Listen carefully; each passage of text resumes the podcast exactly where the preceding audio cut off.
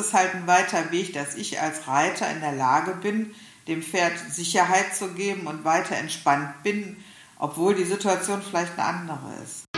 Welcome everybody zum Pro Horse Talk mit mir, Linda Leckebusch-Stark. Welcome back zum zweiten Teil mit meiner Mutter Petra Roth-Leckebusch. Hallo Mama. Hallo Tochter. so, im zweiten Teil geht es ein bisschen mehr um Ausbildung von Pferd und Reiter.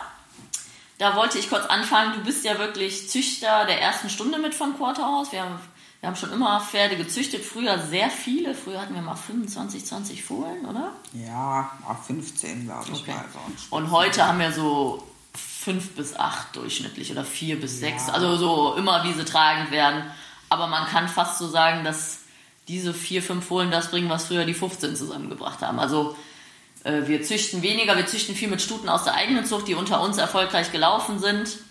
Wir haben einen jungen Deckhengst, einen älteren. Der Junge ist auch aus unserer Zucht, wo die Mutter schon aus unserer Zucht ist, der Simba, der Teal Smart Shining Gun. Ähm, ja, und du warst ja auch Zuchtrichterin. Vielleicht kannst du einfach mal kurz ein paar Sätze zur Quarterhauszucht sagen. Was ist dir wichtig? Wofür stehen wir? Was war auch als Zuchtrichterin sehr wichtig? Also mein allererstes Fohlen war tatsächlich ein Appaloosa-Fohlen. Ich glaube 89, 79 ist das geboren. Ähm, und ähm, damals habe ich eben mit meiner Appaloosa-Stute mal gezüchtet. Und dann später kam da Quarterhaus dazu und habe auch mit den Quarterhaus gezüchtet. Mir ist es halt immer, also Zucht heißt eigentlich Selektion. Man, man wählt aus, ja. Und man braucht eben ganz simpel eine gute Stute und einen guten Hengst, um gutes Fohlen zu kriegen. Wobei gut eben, was ist gut? Ja, es ist die Frage, was heißt gut? Äh, auch da ist, da habe ich vor ein paar Jahren gelesen, es gibt ja diese gausche Verteilung zur Mitte. Das heißt, ich im Grunde, äh, wenn ich zwei Spitzenpferde habe, ist das Fohlen höchstwahrscheinlich etwas schlechter als diese Spitzenpferde, weil eben diese Verteilung immer zur Mitte geht. Ähm, Also man kriegt nicht aus zwei Spitzenfohlen noch besseres Fohlen. Das ist eine Illusion, das zu glauben. Irgendwo ist eine Grenze, äh, wo besser ist, ja, und dann geht es halt wieder zurück äh, und äh, zum Durchschnitt einfach. Der Durchschnitt ist immer am stärksten. Und andersrum, wenn ich vielleicht eine, äh, eine mittelgute, also eine durchschnittlich gute Stute habe und einen sehr guten Hengst, habe ich vielleicht genauso ein gutes Fohlen wie aus zwei Spitzenpferden. Ja? Wenn ich natürlich eine schlechte Stute nehme und habe einen guten Hengst, dann hab, wenn ich Glück habe, wird das Fohlen besser, aber wenn ich Pech habe, wird das Fohlen genauso schlecht wie die Mutter. Also in der Regel in der Zucht gibt es auch bei Vollblütern gibt es ja sehr gute Statistiken. Ein guter Hengst ist in der Lage, 70, 80 Prozent der Mutterleistung zu machen. Also ein guter Hengst macht die, die Mütter im Durchschnitt nicht mal besser, sondern er kommt ungefähr an das ran, was die Mütter haben. Ja? Also eine Illusion zu denken, ich werde immer besser, immer besser, immer besser. Irgendwo ist ein- eine Grenze für besser, dann wird es nicht besser. Aber ähm, zu dem Beginn der Quarterhauszucht war es halt so, die Pferde waren teuer, die waren aus USA importiert. Man hat das Tier für viel Geld hier rübergebracht, hat das gekauft, hat das ein paar Jahre geritten oder auch nicht und hat festgestellt, Stute hat schwere Hufrolle, ist platt, ist nicht mehr reitbar, was mache ich denn jetzt damit? Jetzt habe ich so viel Geld da reingesteckt, dann decke ich die doch mal, ja? Dann kann ich mir noch einen Fohlen rausziehen. Muss auch nicht so sein, dass das Fohlen unbedingt Hufrolle kriegt, weil Hufrolle ist ja an sich nicht wirklich vererblich, aber die Veranlagung ist erblich und die Stellung, die das begünstigt, diese Erkrankung, ist schon erblich. Ähm, da sind halt viele Pferde mit Problemen in die Zucht gegangen, weil die Leute die nicht wegtun wollten. Oder nicht mehr reiten konnten und deswegen in die Zucht gesteckt haben. Genau. Und das war ja auch bei den Warmblütern eine Zeit lang so, dass man gesagt hat, kannst du für nichts gebrauchen, dann züchtest du damit. Hat zwei Eierstöcke und eine Gebärmutter, dann kann ich noch damit züchten. Nur so baut man halt keine gute Zucht auf. Auch da muss man immer schätzen, wenn das eine super tolle Stute ist und die ganz viel geleistet hat und die zwölfjährig dann vielleicht ein Rolleproblem hat und ich suche mir aber einen Hengst, der super gute Beine hat, dann ist es vielleicht zu rechtfertigen zu sagen, ich, ich züchte mit diesem Pferd, weil dieses Pferd andersrum so unheimliche Qualitäten hat. Und es hat ja auch eine Leistung gebracht. Es hat ja nicht Genau. eine 5 oder 6 Rolle gehabt und war unbrauchbar. Genau. Aber wenn eine Stute vielleicht ganz schlechte Nerven hat, nicht zu reiten ist, schon früh gesundheitlich große Einschränkungen hat, dann sollte ich mit sowas auch nicht züchten, weil die Gefahr, dass ich da das nächste produziere, das genau sowas hat, ist eben da. Ja, mhm. da muss man wirklich ehrlich zu sich selber sein. Ich sage immer ganz hart, wenn wir die Stute nicht reiten wollen oder können, will ich das Fohlen auch nicht reiten. Ja. ja. also bei uns ist so ein Ausschlusskriterium, natürlich gute Papiere sind ganz interessant, aber uns ist eigentlich wichtiger, dass die Stute Spaß macht zu reiten, dass die Stute gut ist zu reiten, dass die Stute einfach ist zu reiten. Ne? Und das ist wirklich was, was viele vergessen. Die können sie nicht reiten aus gesundheitlichen oder nervlichen Gründen. Und dann wird sie halt gedeckt. Und dann muss man sich nicht wundern, dass das Fohlen vielleicht genauso wird. Das sollte man vielleicht umgekehrt betreiben. Ne? Also die Stute macht schon einen großen Anteil. Genetisch macht die 50 Prozent, aber durch ihr Verhalten, wie, wie, wie, gesund ist die, wie viel Milch gibt die, beeinflusst sie das Fohlen natürlich noch zusätzlich. Mhm. Deshalb ist es auch wichtig, die Stute so gut auszuwählen. Hengste hat man sehr viel zur Verfügung. Mhm. Da kann man sich einen aussuchen. Aber die Stute ist für den Züchter das Kapital. Die ist wichtig, dass die gut ist. Ne? Ja, aber da appelliere ich auch an die Züchter. Das ist natürlich der Markt durch die weltweite Samenversand hat den europäischen Markt etwas zerstört. Weil alle leben ja den amerikanischen Rockstar nennen mit schönem Bild, der schon World Champion produziert hat. Aber da kann ich auch noch an die Leute appellieren. Also ich war zum Beispiel auf einer Deckstation schon, ich habe mir Hengste angeguckt. Wir decken ja mit unseren Hengsten, aber auch mit Fremdhengsten. Schaut doch mal euch den Hengst an. Ist der gesund? Ist der brav? Das wissen wir bei den Amerikanern alles nicht. Ne? Genau. Also das ist manchmal auch diese Theorie und Praxis. Und da appelliere ich an die Züchter für die deutschen Hengste. Wie benehmen die sich? Sind die gut zu reiten? Sind die gesund? Was haben die für Beine? Und das ist ja auch ein Riesenthema, die Korrektheit der Gliedmaßen. Ne? Das mhm. ist natürlich extrem krumme Fehlstellung, extrem wenig Fundament, macht es die Gewahr deutlich höher, dass das Fohlen auch Probleme bekommt. Ne? Auf jeden Fall. Und das muss man leider sagen, in Amerika, gerade zum Beispiel bei den Raining, aber auch bei den Pleasure-Pferden, ist Haltbarkeit ja überhaupt kein Kriterium. Nee. Die müssen ganz jung ihre Lebenshöchstleistung bringen. Das heißt, wichtig ist, dass sie schnell zu trainieren sind. Mhm. Ja, dass sie viel Veranlagung mitbringen, weil ich habe eben nur kurze Zeit, Zeit, die zu trainieren als Trainer. Aber ob die mit 6, 7, 8, 15 noch laufen, interessiert mich ja überhaupt nicht. Dann haben die ihr Geld verdient und dann können die weg. Mhm. Und das hat ein bisschen dazu geführt, dass eben diese Haltbarkeit überhaupt nicht mehr berücksichtigt wurde. Mhm. Aber für unsere Kunden hier, wenn ich denen ein Pferd verkaufe, die Kunden, die wir haben, die wollen ihr Pferd 10, 15, 20 Jahre haben. Mhm. Die wollen, sagen nicht, ach, der geht da äh, ein paar Turnierchen und dann kaufe ich mir den nächsten, mhm. ja. Für uns ist das ein wichtiges Kriterium. Mhm. Und deshalb sollte man da sehr sorgfältig sein. Wir hatten ja auch mal früher bei der DKA mal kurz die Idee, äh, die Hengste zu röntgen. Die Holländer machen das ja. Die röntgen alle Hengste und, und, die, Stuten. und die röntgen mittlerweile auch alle Stuten und die werden alle unabhängig in der Universität in Nijmegen werden diese Röntgenbilder ausgewertet und da werden konsequent alle Pferde, die schon jung Befunde haben, aus der Zucht genommen. Und das hat bei denen tatsächlich dazu geführt, dass sie so gut wie keine Hufrollenprobleme mhm. mehr haben. Ja? Mhm. Und das hatten wir mal verwegen, die Idee, das auch zu machen. Das haben wir aber nicht durchsetzen können. Das mhm. wollte keiner. Also Nijmegen hätte gesagt, wir, wir werten auch eure Bilder aus und die kannten ja keine Hengste und keine Besitzer. Also es wäre ganz äh, objektiv gewesen. Und dann haben wir gesagt, okay, wenn das nicht gewünscht ist, dann machen wir es umgekehrt. Wir bieten den Leuten das an. Mhm. Und wer dann zum Beispiel gute Röntgenbilder hat, kann damit werben und mhm. sagen, mein Hengst hat eine Einser- oder eine Nuller-Hufrolle. Mhm. Damals wurde das ja noch so äh, klassifiziert. Das wollte aber auch keiner. Mhm. Weil ich denke, viele von den großen Züchtern wussten, dass ihre Pferde Befunde hatten und wollten das aber nicht publik machen. Mhm. Nur, da muss ich sagen, jeden dummen Hund muss ich die Hüfte röntgen, ja. Und äh, man, so ein Hund will keiner drauf reiten. Und wenn der äh, Hüftprobleme äh, kriegt, Hüftgelenksdysplasie kriegt, dann ist das für mich als Besitzer traurig und für den Hund schmerzhaft. Aber bei Pferden ist es dann nochmal viel wichtiger. Da brauche ich drei, vier Jahre, bis ich die reiten kann. Und dann will ich die doch lange haben. Ja? Und ähm, es war aber nicht durchzusetzen. Ja? Es wollte keiner haben. Keiner wollte, dass diese Pferde geröntgt werden. Ich habe es dann aber für uns selber gemacht, weil ich einfach die dreijährig verkaufen will. Ne? Und wenn die dreijährig alle was haben, dann habe ich die für teuer Geld großgezogen und kann die nicht anbieten. Und äh, dann habe ich gesagt, ich bin da bei mir strenger und gucke halt, ne, was mhm. ist mit den Pferden und nehme konsequent alle raus, die da Befunde haben und die nicht laufen können. Genau. Ne? Also unsere Pferde sind ja auch alle mal im Sport gelaufen oder wenigstens mal geritten gewesen, unsere Zuchtstuten. Ne? Mhm. Sonst züchten wir nicht mit damit. Und das hat schon dazu geführt, dass wir deutlich weniger Ausfälle haben. Also jedes Pferd hat irgendwo was. Mittlerweile sind die Untersuchungen ja so gut und die Röntgenbilder so gut, dass du eigentlich immer irgendwo was findest. Aber eigentlich keine unbrauchbaren Pferde mehr. Ne? Genau. Also die klassischen Probleme in Schubladen gedacht ist ja bei den Pleasure-Pferden oft Hufrolle und bei den Rädern oft Spatt, ne? weil Gelenke ja. zu früh belastet und bei, man kann tatsächlich auch Pferde auf die Rolle reiten. Ich glaube, das vielen gar nicht bewusst. Wenn Pferde immer untertourig reiten und nicht schwingen und steile Huftendenz haben und falsch beschlagen sind, dann geht die Hufrolle kaputt, der Schleimbeutel, weil das überlastet ist. Ne? Das ist ja dieses, die Pferde, die nicht schwingen und nicht federn und nicht elastisch sind, was ja zum Teil leider bei den Plotterpferden zum Teil weggezüchtet ist. Die haben so viel Rückwärtstendenz.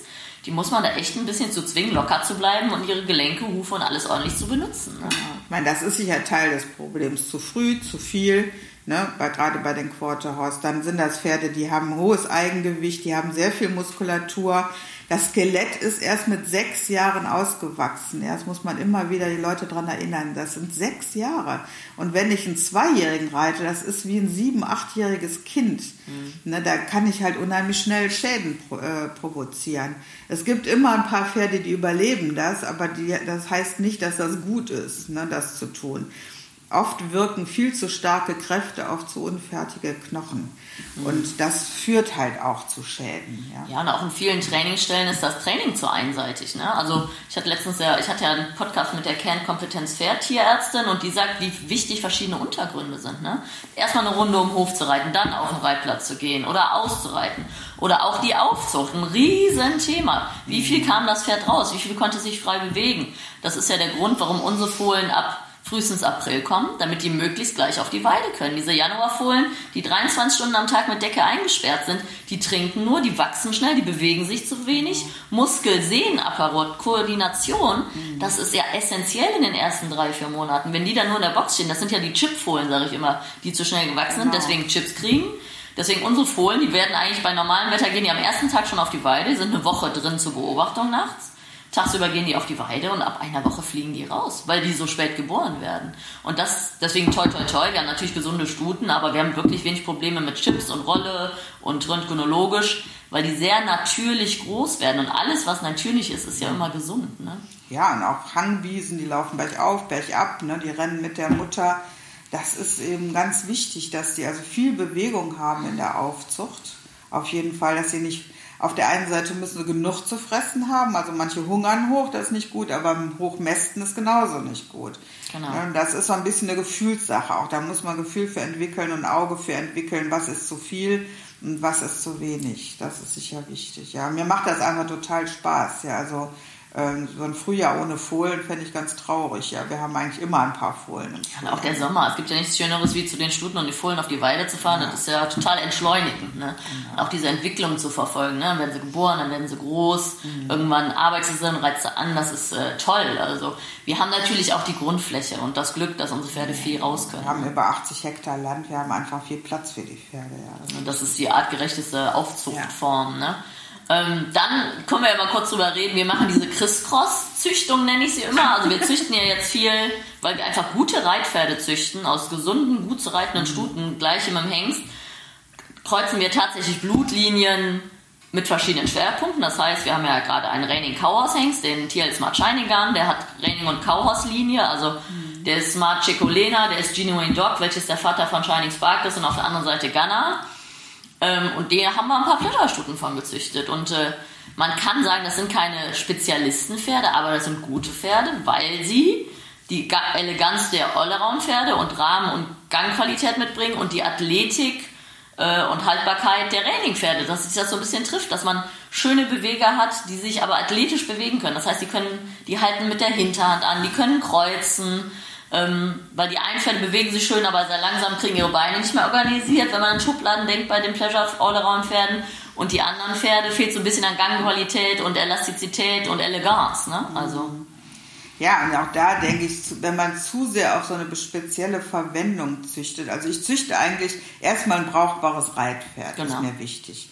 Und wenn dieses Pferd dann im Sport vielleicht auch noch laufen kann, ist das schön, aber das ist nicht mein vorrangiges Ziel. Ja, ich mhm. züchte nicht nur auf Pleasure oder nur auf Training oder nur auf Rennschreiding oder wie auch immer. Man finde Rennschreiding ist eine ganz tolle Klasse, weil das eben so back to the roots ist und die Pferde sich natürlich bewegen können und vielseitig sein mhm. müssen. Und eigentlich ist das das Pferd, was ich züchten möchte. Ja, so ein gutes Reitpferd. Mhm. Und sag ja, der Sport kommt dann oben drauf, aber der ist nicht der alleinige Grund zu züchten. Man, die ja. 70 Prozent, 80 Prozent unserer Kunden sind Freizeitreiter. Ja, da reiten wir vielleicht die Pferde mal in der Jungpferdeklasse. Die ist ja auch toll, weil die eben vielseitig ist und da hat man für jedes Pferd kann man eine passende Klasse finden. Aber im Grunde will ich ein Pferd mit guten Beinen, was rittig ist. Und rittig wird ein Pferd, wenn es körperlich keine Einschränkungen hat. Ne? Genau. Viele Pferde sind unrittig, weil sie einfach gehandicapt sind, weil mhm. sie Dinge tun sollen, die sie nicht tun können. Mhm. Ne? Und ich möchte einfach ein bewegliches, athletisches Pferd haben, was sich gut bewegen kann, was äh, ja auch deshalb vielleicht auch im Charakter nachher einfach ist, weil ihm das leicht fällt, was es tun soll. Ne? Genau, viele Pferde sind ja schnell überfordert, gerade im Wachstum, weil sie zum Beispiel überbaut sind ne? oder gerade so lang und schlaksig, dass sie ihren Körper nicht koordiniert bekommen.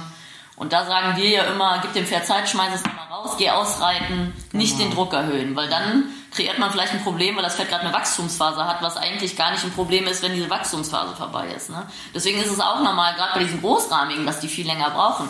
Dieser großrahmige Quarter, der eher am Warmblut oder am Vollblut ähnelt wie dem Quarter, der das Rind fängt, das sind ja ganz andere Pferde wie diese kleinen kompakten Rainer. Ne? Genau, eigentlich brauchen die ein, zwei Jahre länger oft. Tatsächlich in der Entwicklung, ne? weil die einfach viel längere Linien haben. Aber auch diese kleinen Rainer, die dann schon so muskulös und gut aussehen, das sind trotzdem erst dreijährige Pferde. Ne? Das ist so, diese Krux genau. der West, das haben das Schicksal die Quarters, dass sie so fertig aussehen zum Teil und deswegen überfordert werden. Genau, die bieten das dann so an, ne, das fällt denen so leicht, aber trotzdem halten sie es manchmal körperlich und, und psychisch nicht aus auf die Dauer. Ne? Genau. Da sollte man eben, da finde ich, der hat die EWU auch ein sehr gutes System, dass eben die Jungpferde Klassen, äh, dass sie dadurch herangeführt werden erstmal an den Sport, ja, und dass genau. sie nicht so mit dreijährig schon ihre Lebenshöchstleistung gehen müssen. Das halte ich einfach für absolut nicht pferdegerecht. Genau, also dreijährig dürfen die unterm Sattel nicht vorgestellt werden. Vierjährig ähm, ist meiner Meinung nach Gewöhnungsphase am Turnier. Und auch da, wir haben ja Freizeitreiter, die lassen das Pferd bei uns ausbilden, wir schauen das ein bisschen mit, dann wird es ein Freizeitpferd. Aber diese Pferde kennen verschiedene Stallzelte, verschiedene Reitplätze, verschiedene Hallen, sind Hänger gefahren. Die sind ja dann gut ausgebildet. Und das, das tut denen ja nichts. Sie werden ganz normal, bei uns wird jedes Pferd gleich angeritten und gleich ausgebildet, egal welchen Verwendungszweck es irgendwann hat, weil es ist ja ein Pferd. Man kann das nicht differenzieren am Anfang. Und wir haben halt auch das Glück, wir können ja in jede Himmelsrichtung stundenlang ausreiten hier. Wir haben mhm. ein super Gelände und wir gehen mit den Jungpferden unheimlich viel raus, weil auch das ist wichtig. Immer in der engen Wendung. Ja, selbst eine 20, 60 Halle ist eine enge Wendung für ein Pferd. Mhm. Pferd läuft in der Natur geradeaus und immer in der Biegung zu laufen ist einfach unglaublich verschleißend für die Gelenke. Ja, und anstrengend von der Balance für den Jungen. Ja, ne? total. Und viel rausgehen, trainiert die Muskulatur, die sehen viel, die werden sicher, die Pferde, die finden ihre Balance. Also das äh, ist total wichtig auszureiten. Ne? Mhm. Training nur auf dem Platz und nur in der Halle äh, geht nicht, ist nicht gesund für die Pferde. Ja, ja. da sind wir wieder beim Natürlichen. Ne? Das ist einfach zu unnatürlich auf Dauer. Ne? Und, ja. Und das ist. Weil ihr nehmt die ja auch oft als Handpferde mit. Ne? Also ja. dann ein Pferd wird geritten, ein Pferd geht mit als Handpferd raus. Das trainiert einfach den Körper. Die sehen viel, die haben Sicherheit. Und dadurch werden die auch immer leichter zu reiten, ne? weil ihnen das leichter fällt. Ja, Berg hoch, Berg runter, ne? Mhm. Grasboden, fester Boden, das sind alles so Sachen. Also wir haben hier so einen lustigen Berg, der ist da sind so fast so ein bisschen Stufen drin. Da können die am Anfang gar nicht runterlaufen, ne? weil die einfach da runterrollen, anstatt sich mal hinzusetzen. Und das ist so, ich mache das oft auch mit alten Pferden zum Aufwärmen, wenn ich eine kleine Runde berg hoch, berg runter ausreite, dann sind die warm, ich muss nicht 20 Kreise auf dem Reitplatz drehen, bevor ich irgendwas trainieren kann.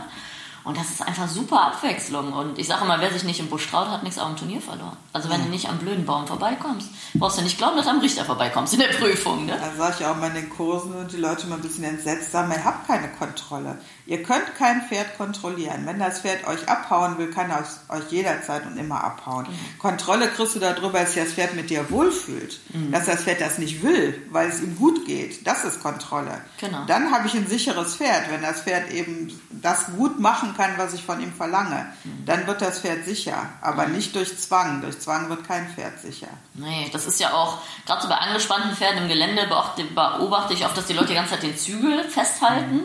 Und ich mache das so, wenn ich kurz merke, okay, könnte mir jetzt links die Böschung runterspringen, dann hole ich mir den kurz. Und sobald ich merke, der springt nicht mehr, lasse ich den lang und baue den Druck ab. Genau. Und das fällt ja ganz vielen Leuten schwer, zu vertrauen. Und ich sage, ein spannendes Pferd kannst du nur entspannen, indem du den Druck löst, nicht aufbaust. Ne? Genau. Du kannst den nicht zwingen, äh, sich zu entspannen. Ne? Yeah. Das funktioniert. Man muss sich zwingen, eigentlich, Ja. sich zu entspannen und dann entspannt sich auch das Pferd. Ne? Ich denke, was wir auch noch sehr gut machen in der Aufzucht, also die Fohlen werden ja bei uns April, Mai geboren, laufen den ganzen Sommer mit, ihr, äh, mit ihren Müttern über die Weide, werden abgesetzt, wenn die Weiden zugehen. Das ist jetzt Ende Oktober soweit. Mm. Und dann kommen die ja bei uns im Kindergarten. Dann lassen wir ein, zwei Nächte noch eine alte Stute dabei, um so ein bisschen Sicherheit zu geben, wenn die abgesetzt werden im Offenstall. Und dann stehen die bei uns eigentlich mit einem großen Rundballenfieder auf hartem Boden und haben eine große Liegefläche, die natürlich weich ist. Und kriegen fast so viel Kraftfutter und Fohlenstarter an Kombi, wie sie wollen. Und das ist, glaube ich, äh, so ein Schlüssel unserer Aufzucht, dieser harte Boden, was gut für Sehnen und Muskeln ist und auch für die Hufe. Und dass sie eigentlich so viel Futter haben, wie sie wollen und brauchen und nicht einmal am Tag ein bisschen kriegen und schlingen das runter um Futterneid, sondern die holen sich das, was sie brauchen, weil ja die Milch der Mutter weg ist. Das vergessen viele. Ne? Genau, so, also ein Fohlen mit sechs Monate als Fohlen hat den gleichen Energie, Energiebedarf wie ein erwachsenes Pferd. Nur das er- erwachsene Pferd kann das über Heu decken. Ja, also ein 500 Kilogramm Quarterhaus kann, wenn das 12 Kilo, 14 Kilo Heu frisst, hat das eigentlich alles, was es braucht. Aber das Fohlen kriegt einfach nicht genug Heu in seinen kleinen Bauch rein, um diesen Energiebedarf Ja. zu decken. Ein Fohlen kann vielleicht drei, vier Kilo Heu fressen. Mehr geht einfach nicht rein in das Fohlen. Deshalb muss ich einem Fohlen Kraftfutter zufüttern. Das geht nicht anders. Wenn ich das nicht tue, dann hungert das hoch und dann kriegt das auch Schäden. Mangelerscheinungen. Ja, das, also das hätte ja noch die Milch und die, die entziehe ich ihm. Also muss ich das durch Kraftfutter ersetzen. Und da wird viel falsch gemacht.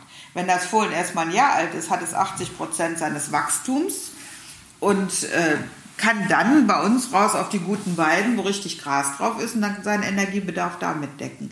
Aber im ersten Winter muss ich zufüttern und zwar wirklich reichlich, ja. Also wir nehmen einfach, es gibt ja verschiedene Hersteller mit Fohlenstarter, nennen sich das, und wir mischen das eins zu eins mit normalen Pellets. Da gibt es kein richtig oder falsch. Aber eigentlich ist es wichtig, dass das Fohlen so viel bekommt, wie es braucht. Und wenn es so viel hat, wenn es das immer zur Verfügung hat, nimmt sich das, was es braucht. Ne? Genau, die fressen entspannt, die sind in der großen Herde, aber jedes Fohlen kriegt, kommt an sein Futter, die werden schlingen nicht. Und dann kommen die eben auch in die Halle auf weichen Boden und können da auch mal rennen und spielen und toben, das ist auch wichtig, ne, dass sie sich bewegen können, ne, weil bei uns stehen die im Winter eigentlich zu viel, die müssten noch mehr raus. Nur man auf die Weide kann man sie nicht tun, da hat man nur Matsche und, und Schlamm und äh, wenn es friert, haben wir nur Gepuckel, da können die auch nicht drauflaufen. Also muss man denen irgendwo einen Ort schaffen, wo die auch mal richtig rennen können. Ne? Genau, wir haben einen großen Offenstall, auch mit einem Außenteil und die gehen dann jeden Morgen in die Halle oder ans Roundpen, während das alles sauber gemacht wird und gefüttert wird und dann spielen die vormittags. Da tun wir auch im Winter oft mal einen Hengst dabei, das klappt super, ne? Die, die Hengste haben Spaß, die Fohlen haben Spaß, also wenn die alte Stute dann weg ist. Aber dieses ähm, Wurmen, auch ein großes Thema. Genau. Ich war mal auf einem Lehrgang und gesagt, oh, guck mal, das Fohlen hat schon richtig Bauch. Und da habe ich mir gedacht, ja, aber ich sehe die Rippen, das ist ein Wurmbauch. Ja. Das ist nicht gut, ne? Also da wirklich hingucken, dass sie korrekt gewurmt sind. Und dann kriegen die eigentlich richtig viel Futter, bis die Weiden aufgehen. Und dann kriegen die ja das fette grüne Gras. Und da ist natürlich viel mehr drin wie im Heu, ne? Also Ja, das ist einfach, ja. bewegen sich in großen Herden den ganzen genau. Sommer. Und da ist wirklich ein Unterschied zwischen einem Pferd, was immer Haltungsbedarf gefüttert wird, sprich, das ist fertig gewachsen, und ein Jungpferd, was sich noch entwickeln soll. Genau, das braucht einfach Die können mehr. eigentlich nicht zusammenstehen im Winter, ne? Also von der Fütterung. Genau. Und äh, dann, also ist auch so eine Sache, also ich bin ein großer Freund davon, dahin zu gehen, die mal zu putzen, mal einen Halfter drauf zu machen, mal links rum, mal rechts rum, in der Herde, in der Gruppe. Aber dieses, ich hole mein Pferd aus der Gruppe und gehe mit dem spazieren, also dieser Theorie hänge ich wirklich nicht an, weil das Fohlen will nicht aus der Herde raus. Das ist für ein Fohlen sehr beängstigend, diese Situation. Es gibt Fohlen, die machen das, für die ist das okay, aber viele Fohlen machen dann Theater und dann äh, sind die Leute überfordert und dann tun die die wieder zurück in die Herde. Und das Erste, was das Fohlen lernt, wenn der Mensch kommt, ist Stress angesagt, weil ich muss hier raus, was ich nicht will und was, mir, was mich wirklich ängstigt. Und wenn ich richtig Rock'n'Roll mache, kann ich wieder zurück. Das ist eine super Erfahrung, ja? dass sie das lernen. Also die Fohlen müssen so ein paar Sachen lernen, aber eben in ihrer Gruppe und ich kann die aber auch viel in Ruhe lassen. Muss ja nicht dauernd was mitmachen. Ne? Die mhm. sollen, wenn der Mensch kommt, sollen die sich freuen und sollen nicht denken, oh Gott, jetzt muss ich irgendwas machen. So ein Fohlen ist wie ein dreijähriges Kind. Ja, da kann ich jetzt nicht dem äh, große Sachen beibringen. Mhm. Ne? Genau, wir machen das zum Teil so im Winter, dass wir dann immer zwei zusammen rausholen, putzen, mal kurz in eine Box stellen, kurz füttern, wenn wir die Zeit haben. Wir machen es weniger, als wir sollten. Aber auch da immer zusammen. Das ist eine positive Erfahrung. Genau. Dass sie rauskommen, die werden ja gern gekrault, dass sie kurz geputzt werden, gekrault, eine positive Erfahrung zu zweit haben, vielleicht eine Runde um die Halle gehen und wieder zurück, aber halt nicht negativ. Ich würde niemals einen, einen, einzelnen Unsicheren da unbedingt rausziehen, der muss jetzt unbedingt eine Runde mit mir gehen, weil der soll ja positive Verknüpfung genau. mit mir und dem Menschen haben. Ne? Genau, und das, die, die lernen ja so schnell, wenn die es einmal kapiert haben, kann man es dann auch sein lassen. Wenn es gut geht, kann man auch aufhören, damit muss man nicht dauernd wieder machen. Mhm. Na dann als Jährlinge holen wir die ja nochmal rein, bringen den Anbinden bei, putzen, vielleicht als Handpferd mal ein bisschen linksrum, rechtsrum führen, ein bisschen Bodenarbeit und dann wieder raus also immer so, dass, es, äh, dass das Pferd was lernt, aber was es gelernt hat, ist drin. Das muss ich nicht hundertmal wiederholen. Mhm. Ja? ja, man sieht relativ, es gibt ja, also diese, die Deko hat ja so ein Jungpferdeprogramm an der Hand, Longline und Trail in Hand finde ich generell super. Gibt es auch für Zweijährige. Mir würde es reichen, wenn es das für Dreijährige gibt, weil man sieht, dass die Pferde, die das im zweijährigen Bereich schon machen, schon viel gehandelt und getätschelt wurden. Und die haben schon zum Teil keinen Bock mehr auf den Menschen, weil genau. die schon so viel tun mussten, ne? weil die nicht Jungpferd sein durften. Und da ist echt ein schmaler Grad, diese, das Jungpferd ein bisschen zu erziehen, aber in Ruhe zu lassen. Und das fällt Leuten, die kein Reitpferd haben, extrem schwer. Die können die Finger nicht vom Jungpferd lassen. Ne? Ja, die also, machen oft zu viel und die Pferde sind schon genervt vom Menschen. Ja, die ja. haben schon keine Lust mehr. Genau. Also da wichtig ist, dass sie in der großen Herde stehen mit vielen Pferden, verschiedene Altersgruppen auch, ne? also auch alte Pferde dass sie einfach lernen, fair zu sein und ihren Körper zu benutzen und in der Herde klarzukommen. Und die müssen nicht dauernd mit vom Menschen behelligt werden. Ja, man kann die einfach auch in Ruhe lassen. Das ist auch genau. ganz gut für die. Bei uns kommen die dann im Mai nach Geschlechtern getrennt. Also je nachdem müssen wir die auch schon früher trennen, weil die natürlich zum Teil noch Hengst sind. Das sieht man aber, wann wir die trennen müssen, die Stücken und die Hengste. Das ist dann relativ auffällig. Da passiert noch nichts, aber man sieht, dass die jungen Hengste auf die Stuten springen, ohne richtig auszufahren. Und dann ist der späteste Zeitpunkt, wo man sie trennen sollte. In der Regel machen wir das im April und dann werden die nach Geschlechtern getrennt und gehen in Herden altersgemischt. Ne? Sind ein paar Rentner, die Jährlinge und Zweijährigen stehen dabei und das ist eigentlich perfekt. Die Jungen räumen zwischendurch mal richtig auf und erziehen die und mit den anderen Jungen können die spielen. Und das ist natürlich der Optimalfall. Ne? Also mir blutet immer das Herz, wenn ich irgendwie so Fohlen allein auf der Weide sehe oder auch schon Jährlinge, die nachts immer in die Box müssen und so und mit einem Alten nur draußen stehen und so. Also bei uns sehen die eigentlich keine Box außer mal zum Üben kurz, bis die angeritten werden und selbst dann eigentlich nur zum Füttern kurz und Anbinden. Ne?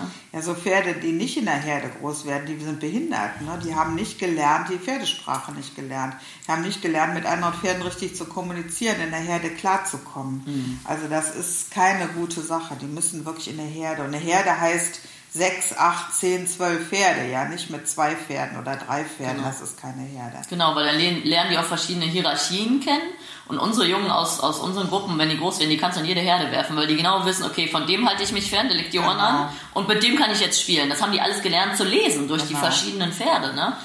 Das ja, und das müssen die wirklich lernen. Und wenn die das nicht gelernt haben, dann haben die oft ewig Probleme in Herden. Ne? Ja, okay. Dass sie zum Beispiel nicht verstehen, dass die anderen sie weghalten wollen und kriegen immer eine verpasst, weil sie zu nah rangehen. Ne? Und Pferd mit einem intakten Verhalten äh, liest sowas. Ne? Ja, ja, das stimmt.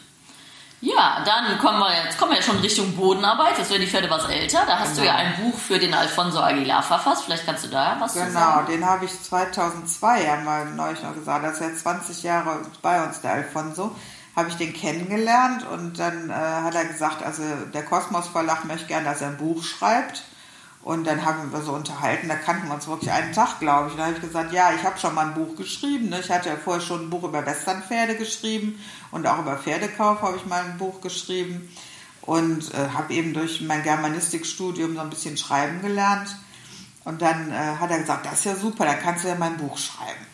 Und dann äh, habe ich gesagt, gerne, mache ich gerne. Und dann hat er mir ein Skript gegeben, das war aber, der ist ja Tierarzt, der Alfons, das wissen viele nicht. Der hat ja Tiermedizin studiert, noch als Tierarzt gearbeitet. Und das war hochwissenschaftlich, ich habe nichts verstanden. Und dann habe ich zu ihm gesagt, ich weiß nicht, was du da willst, ich begreife das nicht. Und dann hat er gesagt, oh, das ist jetzt schlecht, wenn du das nicht verstehst, wenn das die Leser sich auch nicht verstehen. Ja, sage ich, das fürchte ich leider auch. Und dann sagte okay, dann äh, frag mich. Und dann habe ich gesagt, ja, was willst du denn eigentlich sagen? Worum geht's dir denn? Dann haben wir dann ein Konzept entwickelt. Bin ich ja auch nach äh, 2004 nach Mexiko geflogen. Da lebte der noch in Mexiko. Dann haben wir an dem Buch gearbeitet. Und das war halt super interessant, weil ich ja, ich habe ihn das alles gefragt und als wenn ich das verstanden habe, konnte ich das dann auch schreiben. Dann hat er mir das auch gezeigt, habe ich auch Fotos gemacht. Und dann haben wir dieses Buch, wie Pferde lernen wollen, heißt das, haben wir dadurch dann äh, entwickelt und geschrieben. Seine Frau ist Schweizerin. Ich habe es in, also er hat es mir in Englisch diktiert. Ich habe es in Deutsch geschrieben. Und die, seine Frau hat ihm das zurückgesetzt, übersetzt, mhm. ja, damit er gucken konnte, war das das, was er sagen wollte. Und ähm, also das war eine Arbeit über drei Ecken. Äh, und das hat aber ganz gut geklappt und ist auch rausgekommen, wird leider nicht mehr aufgelegt. Ich versuche ihn immer dazu zu bewegen, das nochmal zu überarbeiten und das nochmal aufzulegen, weil da ist mir sehr vieles klar geworden, nämlich wie ein Pferd wirklich lernt. Mhm. Und äh, wir gehen immer davon aus, dass die Pferde wissen, was wir von ihnen wollen, aber die wissen natürlich gar nichts. Wir müssen ihnen jeden kleinen Schritt beibringen. Ich habe das im letzten Kurs gemacht hier mit dem Lehrling von mir. Ich habe versucht, mit einer Gerte die äh, irgendwo hin zu dirigieren. Wir hatten also eine Aufgabe gestellt, sie soll auf so einen Balken steigen, der da bei uns im Hof liegt. Der Mensch? Der Mensch. Und ich habe versucht, mit der Gerte sie dahin zu dirigieren. Und sie hat also überhaupt nicht kapiert, was ich von ihr also wollte. Also ohne Worte, nur mit der Hilfe nur der Gerte? Mit der Wort, nur mit, äh, genau, nonverbal auch ohne Zeigen, ja, wirklich nur mit Antippen durch die Gärte und mit Streicheln als Belohnung, ja, mhm. also ohne Strafe auch, es ja auch ein Prinzip, dass man ohne Strafe arbeitet, nur mit Belohnung arbeitet oder fast nur mit Belohnung arbeitet. Und äh, es hat sehr lange gedauert, ich musste immer wieder ansetzen, weil sie nicht kapierte, was sie wollte. Und dann hat sie nachher gesagt, jetzt weiß ich, wie sich ein Pferd anfühlt ich mache da was und das Pferd hat keinen Plan, ja. Mhm. Und sie war zwischendurch auch wirklich ein bisschen verunsichert und ein bisschen verzweifelt, weil sie wusste ja, dass ich irgendwas von ihr will, aber sie kriegte einfach nicht raus, was. Und die hat sich doch bestimmt verbal geäußert und geärgert, oder? Wie ein Pferd mit dem Schweif schlagen würde oder mit dem Maul klappern. ja, wir haben viel gelacht, aber sie war eben sehr unsicher und zum ja. Schluss hat sie es dann verstanden und dann haben wir alle uns gefreut und äh, ja, genau so geht es einem Pferd. Ich will irgendwas von dem und das Pferd versteht es nicht. Und das ist ja die, die Essenz eigentlich aus dem Buch und auch das, was der Alfonso macht. Ich kann nur jedem empfehlen, mal zu einem Kurs zu gehen, mitzumachen oder zuzugucken. Ne? Der kommt ja auch seit 20 Jahren, tut er ja durch Deutschland und ich habe so viel gelernt von ihm. Ja. Und äh, wenn ein Pferd das nicht macht, was wir wollen, dann hat er es eigentlich nur den Grund, dass das Pferd das nicht verstanden hat. Ja. Ne, diese Idee, der verarscht mich, der trickst mich aus. Nein, das tut ein Pferd nicht. Wenn das ein Pferd tun würde, wir würden alle zu Fuß gehen, immer. Wir hätten null Chance, ja. Mhm. Sondern das Pferd versteht es nicht und es wird auch nicht belohnt. Das ist natürlich die andere Seite. Feedback. Ne, das Pferd macht was, was ich will, aber ich belohne es nicht dafür. Aber ich sage ihm nicht, dass das richtig war. Genau, genau. Na, wir nehmen das für selbstverständlich, dass es das Richtige tut. Nein, das ist nicht selbstverständlich. Und äh, eigentlich ist es sehr simpel. Das Problem ist, dass wir so schlecht sind in unserem Timing, dass wir so oft nicht achtsam sind, nicht wirklich gucken, was passiert da und den Moment verpassen, den wir belohnen müssten. Ja. Mhm. Ja, dass wir selber keinen oder den falschen Fokus haben ne? und vielleicht auch gar nicht diese kleinen Schritte für diese Übung sehen und den ersten Schritt schon belohnen. Ne? Das ist, ähm, wir wollen das eine machen und das Pferd macht einen Schritt in die richtige Richtung und wir erhöhen trotzdem noch den Druck, obwohl genau. das eigentlich ein Feedback bräuchte, das war jetzt die richtige Idee, ne? mach da mal weiter. Ne? Genau. Also das ist wirklich, deswegen sage ich immer, muss man selber wissen, was man will, um dann dem Pferd auch zu sagen, das war richtig. Und am besten schon kleinteilige Schritte. Das Ganze. Ja, jeden kleinsten Schritt in die richtige Richtung muss ich belohnen. Das ist die Sache. Ich muss nicht erst die Belohnung geben, wenn alles erreicht ist, sondern jeden kleinen Schritt dahin am Anfang. Mhm. Später, wenn das Pferd den Job kennt, kann ich natürlich weniger belohnen. Aber ich muss auch dann belohnen. Weil jedes Verhalten, was nicht belohnt wird, äh, schwächt sich ab. Mhm. Nicht belohnen heißt ignorieren. Und Verhalten, was ich ignoriere, geht wieder verloren unter Umständen. Deswegen ignorieren wir vieles Falsches. Genau. Am besten. Genau. Gar nicht groß darauf eingehen. War jetzt ganz lustig, wir hatten einen Kurs und dann ähm, hatte eine Dame Verladeprobleme und wie du immer schön sagst, keine Beratung ohne Auftrag. Bin ich erstmal dran vorbeigelaufen, weil es ist ja ihr Pferd, sie kennt es am besten. Dann hat sie irgendwann, glaube ich, nach ein, zwei Stunden eine Auszubildende zugezogen, noch eine Auszubildende. Und dann bin ich irgendwann doch mal hin, weil ich gemerkt habe, das klappt nicht und die Auszubildenden waren ja schon drin. Und dann haben wir ähm, die Wand schräg gestellt und dann habe ich mich dahinter gestellt und dann habe ich ihr vorgesagt, was sie tun soll. Und dann habe ich die Gärte leicht benutzt. Und dann ist das Fett da rein, haben wir es gefüttert und gesagt, jetzt kommt es aber nochmal raus. Da hat die Dame mich schon mit großen Augen angeguckt, aber wir gehen nochmal raus, wir machen die Wand eng und wir machen das nochmal. Dann haben wir das wieder gemacht und ich hatte ungelogen das Fett in drei Minuten drin jeweils. Und dann meint die Frau, was hat die denn jetzt anders gemacht? Und dann habe ich auch mal so überlegt, ich glaube, ich hatte den richtigen Fokus. Ich hatte nicht die falschen Bilder im Kopf, sondern die richtigen. Ich wollte immer, dass das Pferd gerade vor der Rampe steht. Wenn es reindenkt, haben wir das in Ruhe gelassen. Wenn es rückwärts oder seitwärts geht, haben wir ein bisschen mit der Gerte Druck gemacht. Aber sobald es überlegt hat, den Fuß da reinzusetzen, habe ich sofort aufgehört. Mhm. Ich habe dem Pferd eigentlich nur den Tunnel da reingegeben und alles andere begrenzt. Und dann immer positiv verstärkt, als das Pferd da reingedacht hat. Ne? Und das war einfach ich habe natürlich sehr viel Energie, ich bin ein Mensch mit sehr viel Körperspannung, durch meinen Job wahrscheinlich, aber positive Energie und den richtigen Fokus und die richtigen Bilder am Kopf. Die Dame hat wohl schon gesagt, zwei Tage vorher, ob sie ihr Pferd verladen bekommt. Mhm. Und wenn sie schon davor steht und denkt, oh, steigt es jetzt, rennt nach rechts, rennt nach links, die Pferde sehen die Bilder an deinem Kopf. Und das ist wieder extrem, wie empathisch Pferde sind. Also ich habe das Pferd in keinster Weise draufgehauen oder ähnliches. Mhm. Ich habe Ruhe, ich habe Fokus, ruhig, aber bestimmt, das richtige belohnen, falsch ignorieren und zack war das Pferd drin. Und das war jetzt echt kein Hexenwerk. Also da habe ich schon ganz andere Pferde verladen. Ne? Mhm. Aber Fokus, ne? Fokus, Energie, positive Bilder, positive Gedanken. Ja, und auch nicht sich und dem Pferd so viel Druck machen. Ne? Also die Pferde wir sind ja eben wirklich hochempathisch. Und wenn die merken, wir geraten unter Stress, mhm.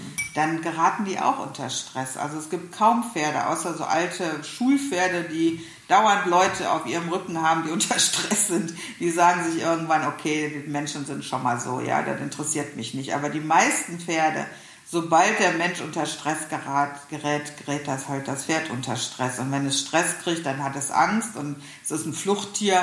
Und dann sagt sich das Fluchttier, äh, in dieser Situation, wo ich mich schon unwohl fühle, gehe ich nicht in so eine enge, wackelige Kiste, auf keinen Fall. Da will ich nicht drin sein, da kann ich ja überhaupt nicht mehr flüchten. Genau. Ne? Und wenn du vermittelst, es passiert dir nichts und wir können auch bis morgen hier noch stehen, dann entspannt sich das Pferd und dann findet es den Weg da rein. Und das ist ja bei ganz vielen Sachen so. Also je länger ich das mache, es ist gar nicht so wichtig, was ich mache. Ganz wichtig ist das Gefühl dahinter. Wie ich es mache. Ja. Wie ich es vermittle dem Pferd. Ne? Ja, und deshalb funktionieren ja Pferde manchmal bei kleinen Kindern, weil die einfach unbedarft oben drauf sitzen, Spaß haben, fröhlich sind und dann kann das Pferd sich entspannen. Mhm, das stimmt. Ja? Und das Kind tut ihm nichts. Und die Pferde empfinden, also da bin ich schon sicher, Pferde empfinden die Freude. Pferde haben Spaß dran, wenn Menschen Freude haben. Das finden Pferde auch gut, diese positiven Energien. Ja, ist ja auch ein halt entspanntes auch. Umfeld dann, ne? Genau. Entspannt oder angespannt, ne? Genau. Aber wenn die, das ist ja auch der Turnierreiten, das ist ja ein typisches Beispiel. Zu Hause klappt alles, alles ist super, dann gehe ich aufs Turnier. Jetzt will ich es unbedingt wissen, bin total angespannt und vermittel dem Pferd eben diese Anspannung und dann klappt nichts mehr. Ne? Das ist halt ein weiter Weg, dass ich als Reiter in der Lage bin, dem Pferd Sicherheit zu geben und weiter entspannt bin, obwohl die Situation vielleicht eine andere ist. Ja, das ist natürlich Routine und Souveränität, die natürlich nur erlangt wird durch sehr viel Wiederholung und sehr genau. viel Üben. Ne? Genau. Ja, ja. ja, also das ist ja, ich habe, ich höre ja viele Podcasts in jeder Hinrichtung, in jeder Richtung, also auch psychologische etc. Und bei Pferden ist ja dieses Fight, Flight or Freeze Mode. Ne? Also entweder kämpft das Pferd, es flieht, wenn es Stress bekommt, oder es friert ein. Ne? Das ist bei Menschen das Gleiche unter extremen Situationen. Ja, ne? Und eigentlich, wenn das Pferd sich so entzieht, mache ich irgendwas massiv falsch gerade. Ne? Also wenn ein Pferd, ist, Gott sei Dank können Pferde nicht schreien, sage ich immer, ne? Mhm. aber wenn ein Pferd sich so entzieht, ist es eigentlich ein Hilfeschrei. Ne? Dann muss dem Pferd geholfen werden. Ne? Genau. Und das ist echt... Ähm, und da ist es auch wichtig, vielleicht zu sagen, wenn das heute nicht klappt, ja, also mein Hängerverladen ist ein gutes Beispiel, weil Leute das nie machen. Ja, die verladen, üben das nie. Und dann müssen sie auf den Kurs und dann muss das Pferd in den Hänger. Also wichtig wäre einmal das schon mal zu üben, ja, und vorher zu machen. Wir üben 100.000 100 Mal angaloppieren, aber eben nie verladen. Und dann ist es so, ich sollte das in einem Setting üben, wo es eben nicht drauf ankommt. Wenn der heute nicht reingeht, ich kriege heute vielleicht nur zwei Beine auf die Rampe, ja, ist zwar nicht so prickelnd, aber ich habe ja einen kleinen Fortschritt erreicht. Dann kann ich ruhig mal auch aufhören. Mhm. Vielleicht nicht in dem Moment, wo das Pferd in den maximalen Widerstand geht, da würde ich jetzt nicht aufhören, mhm. weil ich nicht will, dass das belohnt wird. Aber wenn das Pferd vielleicht willig mit beiden Pferden flüssig drauf geht und ich habe das Gefühl, heute erreichen wir nicht mehr, dann lasse ich es mal dabei. Weil manche Leute denken, wenn ich das heute nicht schaffe, dann wird das nie mehr klappen und machen sich dann so einen Stress selber, dass es nicht mehr gehen kann. Also immer aufhören in dem Moment, wo es wieder besser geworden ist. Genau. Zumindest einen Schritt oder Tritt. Wenn ich einen Fortschritt erreicht genau. habe, dann höre ich auf. Und dann mache ich morgen weiter oder übermorgen. Genau. Also es muss nicht immer alles an einem Tag klappen. Ja. Schlecht ist natürlich aufzuhören, wenn das Pferd in maximalen Widerstand geht. Ja, weil ja dann hat es ja gelernt, äh, genau. ich muss da nicht rein und dann muss ich das beim nächsten Mal auch nicht. Ne? Genau, ne? und das machen halt viele Leute falsch. Manche Leute sind so gut, die bringen dem Pferd innerhalb von einer halben Stunde bei, nicht mal mehr in die Nähe von dem Hänger zu gehen. Ne? Ja, vielleicht einfach, wenn man wirklich unsicher ist, sich gleich einen Profi mitnehmen. Ne? Aber oft, wenn man mit diesem Setting dahin geht, es ist gar nicht so wichtig, ich habe Zeit, wir gucken mal, wie es klappt, dann klappt es in der Regel. Ne? Genau. Ne? Wir machen das auch bei den Jungpferden so, dass wir die Wand immer breit stellen und die fast mit Futter reinlocken. Einfach erstmal so ganz positive Erfahrungen, wenn die Hunger haben. Ne? Und dann mache ich die was eng und dann schicke ich sie erst rein. Aber kleinschrittig und immer mit Erfolgserlebnissen geprägt. Ich habe in keinster Weise den Anspruch, ich stehe jetzt daneben und das Jungpferd muss da rein, obwohl es noch nie wirklich drin war. Ne? Und das ist der voll falsche Ansatz. Ne? Genau, also da Geduld mit sich und mit dem Pferd haben und einen positiven, jeden positiven Schritt belohnen und dann auch sich nicht überfordern, ne? auch bei anderen Dingen immer gucken, wie viel kann ich sicher machen, habe ich einen kleinen Fortschritt, höre ich auf damit. Mhm. Und manchmal ist es so, ich habe den Eindruck, wenn man dann eine Pause macht, auch so zwei, drei Tage oder auch eine Woche, dann klappt es beim nächsten Mal viel besser, ja, weil mhm. man eben auf das, auf dem aufbauen kann, was man schon erreicht hat und sich nicht so einen übermäßigen Druck macht. Ganz viel wird kaputt gemacht in der Beziehung, weil man selber zu viel zu, zu schnell haben will mhm. und sich dadurch eigentlich Negativerlebnisse verschafft. Mhm. Ja, und wenn man wirklich weiß, das ist meine Schwäche, das fällt mir sehr schwer, ich habe da sehr viel Stress, holt euch einen Profi, genau, der bringt es dem Pferd bei und dann wird man zusammengeführt. Dann ist schon besser, diese Situation gar nicht eskalieren zu lassen, mhm. weil ich sage immer, it takes two to tango, es ist einfacher, wenn es einer schon kann. Ne? Ja. Und wenn man da wirklich ein Problem mit hat, natürlich kann man das auch zusammen lernen, aber am besten gar nicht das Problem kreieren, sondern sich mit einem Profi da Hilfe holen, der verleiht dir das Pferd, du guckst dir das an, ihr macht das in Ruhe zusammen. Und wenn ihr das in Ruhe zusammen mit dem Profi könnt, dann übt ihr das mal alleine, ohne Druck und Stress. Ne? Meine, das finde ich auch was, was ich beim Alfonso sehr schätze. Der sagt ja, also der baut ja immer da seine, seine Geisterbahn auf, ne, mit Plane und Flattertor und all solche Sachen, Engpass. Und dann guckt er sich an, wie machen die Leute das? Und wenn die Pferd da gut durchkriegen, sagt er da auch keinen Ton zu. Ne? Weil er sagt immer, klappt das? Super, mach weiter. Mhm. Ja, klappt das nicht? Dann helfe ich dir. Mhm. Ne? Und es gibt nämlich, du musst das so und so machen. Nee, guck einfach, was für dich und dein Pferd funktioniert. Whatever works is fine for me, genau, heißt es so schön. Genau. Und nicht immer dieses, also du musst erst dies und dann das. Nee, äh, vertraue da dir und deinem Gefühl und entwickel dich zusammen mit deinem Pferd weiter. Ja. Und äh, ja, probier aus. Probier einfach aus und guck, was bringt's, ja. Ist auch unterschiedlich. Beim einen Pferd muss ich vielleicht wirklich mal einen Klaps mit der Gerte geben und dann macht er das. Beim nächsten Pferd, der gerade in Hochanspannung ist und total ängstlich ist, den gebe ich der Klaps mit der Gerte, dann steigt der, dreht rum und rennt weg. Mhm. Ne, und das muss ich lernen abzuschätzen. Ich mhm. kann nicht, das, also die, die Pferde reagieren so unterschiedlich, dass ich nicht sagen kann, man muss es immer so machen. Immer mhm. so gibt es einfach nicht. Na? ist ja genauso wie bei Menschen. Es gibt ja verschiedene Typen. Die einen lernen mehr übers Auge, die anderen mehr über genau. Zuhören, die anderen mehr über Zuschauen. Ne? Die anderen sind sehr technisch und wollen so ganz klare Linien und brauchen Strukturen. Und es ist das Blaue das Gleiche bei den Pferden. Ne? Die einen Pferde sind faul und brauchen eher so ein bisschen Motivation mit der Schenkel oder der Zügel oder der Gärtenhilfe. Andere Pferde sind hoch empathisch, denen musst du ja immer Raum geben, dass sie so klaustrophobisch, dass es nicht zu eng ist und die zu viel Druck empfinden. Und das ist wirklich rauszufinden, was habe ich für ein Pferd, was braucht das Pferd. Und das macht ja einen guten Trainer aus. Genau, und im Idealfall passen halt Pferd und Mensch zusammen. Also wenn ich zum Beispiel so einen Grobmotoriker habe, ja, der vielleicht immer ein bisschen zu viel macht, und er hat so ein bisschen Büffel als mhm. Pferd, super. Mhm. Beiden kommen super klar. Ja? Mhm. Dem Büffel kann er ruhig mal in den Hintern treten, dann sagt der Büffel, okay, dann mache ich das. Aber wenn dieser, dieser Grobmotoriker so ein übersensibles Pferd hat, das gibt eine Katastrophe. Ne? deshalb ist es schon wichtig zu gucken, auch ja, passt dieses Pferd zu mir, fühlen wir uns miteinander wohl, ja, für den Amateur. Mhm. Ist schwierig, wenn, wenn die so ganz konträr sind im, äh, in ihrer Verhaltensweise und in ihrem Empfinden. Mhm. Dann wird es wahrscheinlich schwierig. Vielleicht lernen die voneinander, vielleicht lernt der Grobmotoriker vorsichtiger zu werden.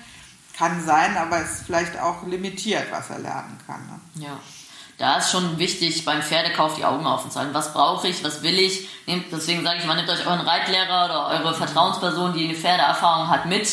Geht erstmal in euch, was möchte ich? Mhm. Weil diese Idee auch, das Pferd ist auf der Weide zu mir gelaufen, ich habe mich sofort verliebt, finde ich immer ganz schön, aber so ein bisschen vernünftiger sollte man doch sein. Ne? Man hat ja doch eine Verantwortung und man muss den Weg zusammen gehen, aber auch da ist es legitim, irgendwann zu sagen, okay, ich habe es mit Reitlehrerin probiert, es passt nicht, ich vertraue dem Pferd nicht, das Pferd vertraut mir nicht, wir tun uns nicht gut, dann ist es auch in Ordnung zu sagen, ich trenne mich vor dem Pferd und wir suchen dem jemand, wo es besser passt. Genau, das, das ist manchmal die bessere Lösung für beide Beteiligten. Das muss man einfach ganz klar sehen.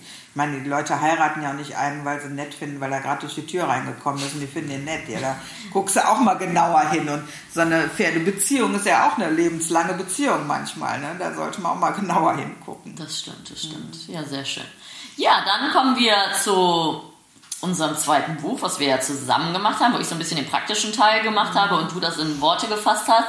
Das ist das Praxisbuch Westernreiten, sprich der zweite Teil vom FN Verlag in der Westernreitlehre, das fortführende Buch. Wir haben es gerade extra nochmal geholt. Genau. Es ist 21 erschienen. Das ist eine Zusammenarbeit mit Caroline, auch meiner Schwester. Ich, ich und Caro haben da viel Praxisinput gegeben und du hast es in Worte gefasst. Vielleicht kannst du da noch kurz was sagen, wie wir es strukturiert haben und warum? Also ich habe im Vorspann so ein bisschen was auch aus dem Buch vom Alfonso auch mit seiner Genehmigung genommen, eben wie lernt ein Pferd, ne, wie verstärke ich richtig, ähm, wie motiviere ich ein Pferd, äh, warum ist Strafe so schädlich oder bringt mir auch nichts. Es wird leider im, im Pferdebereich ja oft noch mit Strafe trainiert. Pferde lernen das auch wegzustecken, aber ich kriege eben nie ein zuverlässiges Pferd, wenn ich ein Pferd äh, durch Strafe und Unterdrückung trainiere. Ne? Das ist mir wichtig, dass man das im Vorfeld versteht. Und dann sind wir eben weitergegangen, Western Ausbildungskala, wofür ist sie wichtig für die Ausbildung? Und dann die Schritte der Ausbildung in Grunderziehung, Bodenarbeit und dann äh, Hilfengebung, wie bringe ich die dem Pferd bei? Und dann Basisübungen eben, wie mit welchen Übungen kann ich was äh, erreichen beim Pferd. Und ich finde, das ist ein ganz gutes Buch für, für Menschen, die halt sich da weiterbilden wollen. Die haben viele Anregungen und viele Dinge zum Nachdenken und können eben nach dem Buch viele Dinge zu Hause mit ihrem Pferd üben. Oder auch für Reitlehrer, die eben Unterricht geben, kriegen da vielleicht auch noch Anregungen, was man noch machen kann und welche Übungen man noch benutzen kann. Genau, im Endeffekt haben wir ja ein bisschen so einen Leitfaden unseres Ausbildungssystems. Da genau. natürlich auch, du hast ja auch mit anderen Trainern gearbeitet und du hast ja wirklich sehr viel Fachwissen, also ist jetzt nicht unser System. Aber generell ist es, glaube ich, schon wichtig, wenn du dein Pferd trainierst oder wenn du Menschen trainierst, ein System zu haben, was aufeinander aufbaut. Genau. Und da kann man nicht extrem so Stufen überspringen. Und das, was du meinst mit dem, also ich sage immer, wir trainieren über Lob. Das heißt, das Pferd bekommt eine Pause oder lange Zügel, kriegt jetzt nicht unbedingt Leckerlis, das machen wir nur bei Pferden, die wirklich Angst haben oder so. Da kann man das verstärken mit, das äh, positive Feedback. Aber ähm, es gibt ja zwei Arten, ein Pferd zu trainieren. Die einen trainieren das Pferd über positive Verstärkung, sprich Loben. Und die anderen ist die Belohnung, dass es nicht gestraft wird. Und das ist natürlich dieses, das geht eigentlich gar nicht, weil diese Pferde haben noch mehr Angst, einen Fehler zu machen, damit sie nicht wieder gestraft werden. Also strafen tut man eigentlich gar nicht. Eventuell mal korrigieren, mhm. aber auch das ja nur, wenn wir wissen, das Pferd kann das eigentlich. Und ich habe es auch ordentlich erklärt und das hat mir auch zugehört. Ne? Ich kann das Pferd ja nicht äh, korrigieren, wenn es gerade äh, der Kuhherde hinterher geguckt hat und mental woanders war. Dann habe ich meinen Job als Reiter nicht gemacht und das Pferd mental eingesammelt, um ihm dann meine Hilfe zu erklären. Ne? Und das ist einfach äh, wirklich ein wichtiger Teil im Training. Genau, und dann eben Übungen. Und was, was lernen die Pferde bei der Übung? Worauf ist da mein Fokus bei der Übung? Ich meine, da hast du ja wirklich ein super System, wie du deine Pferde ausbildest. Und äh, das haben wir eben genutzt, das mal aufzuschreiben.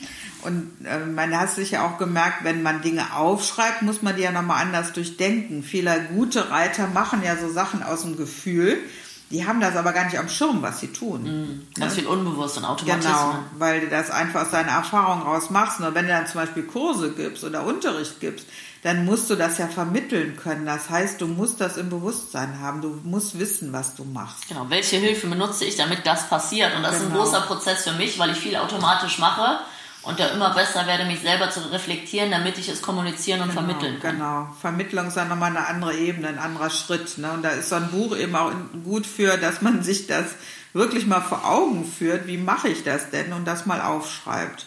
Und ich meine, wir haben ja auch viel positive Rückmeldung zu dem Buch gekriegt. Also ich meine, wenn jeder irgendwo ein Aha-Erlebnis durch das Buch hat, dann ist ja schon eine Menge erreicht. Ne? Und je länger man das macht, umso mehr kann man das dann vielleicht auch nachvollziehen. Ne?